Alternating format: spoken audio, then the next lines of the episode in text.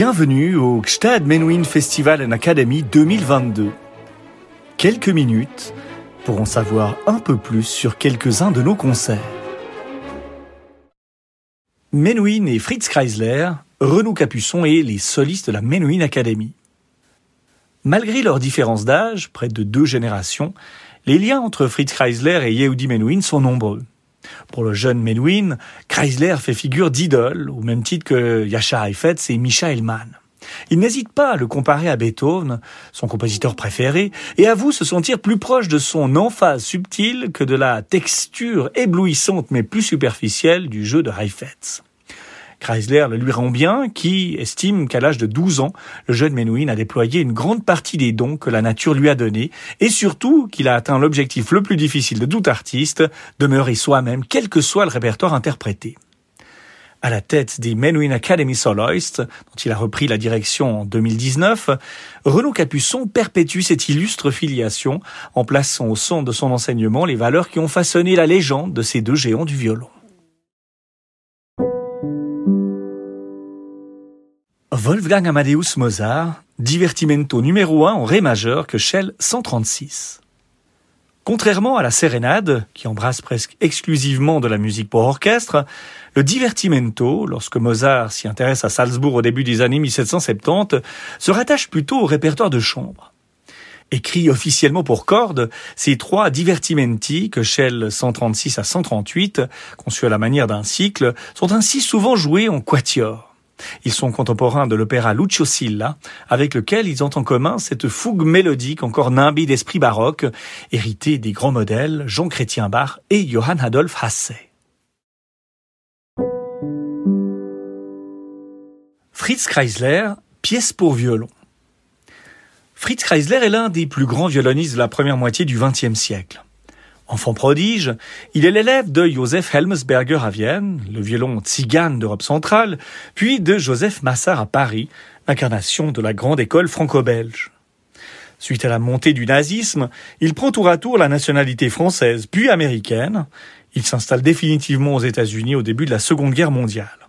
En 1941, il est renversé par un fourgon dans les rues de New York et reste dans le coma pendant une semaine.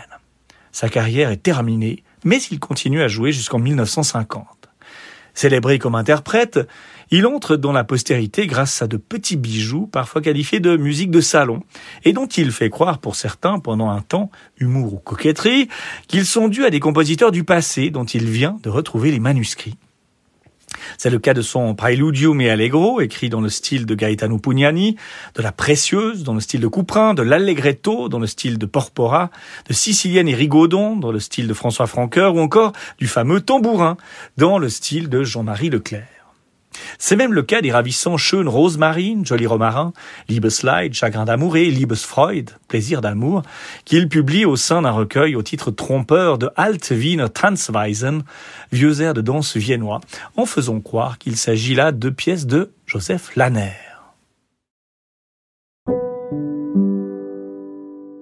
Franz Schubert, quatuor numéro 14 en ré mineur, Deutsche 810, La mort et la jeune fille, version pour orchestre à cordes.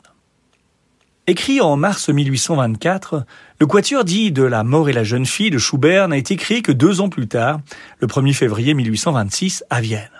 Ce sont les Schubanzig qui sont à la barre, littéralement incontournables à cette époque dans la capitale autrichienne. C'est un fiasco, faisant même capoter la publication de l'œuvre, qui ne sortira sur papier qu'en 1832 chez Czerny, soit quatre ans après la disparition de Schubert. Il faut dire qu'il s'agit d'une œuvre visionnaire un acte de foi bouleversant dans lequel la vie soutient un face-à-face lumineux, bien qu'inégal, avec la mort, et où la virtuosité inouïe de l'écriture se fait oublier sous la vague irrésistible de l'expressivité. Une œuvre majeure au sens le plus noble du terme.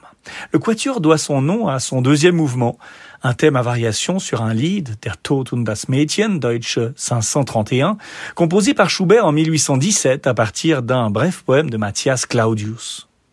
On peut également relever la tonalité funèbre de Ré mineur qu'il adopte, un choix qui intrigue passablement les musicologues, à l'instar de Brigitte Massin, qui s'interroge en ces termes.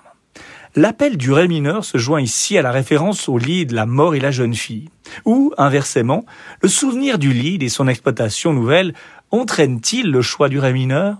La question reste posée. Dimanche 14 août 2022, 18h, église de Sanan. Renaud Capuçon, violon, The Menuhin Academy Soloists.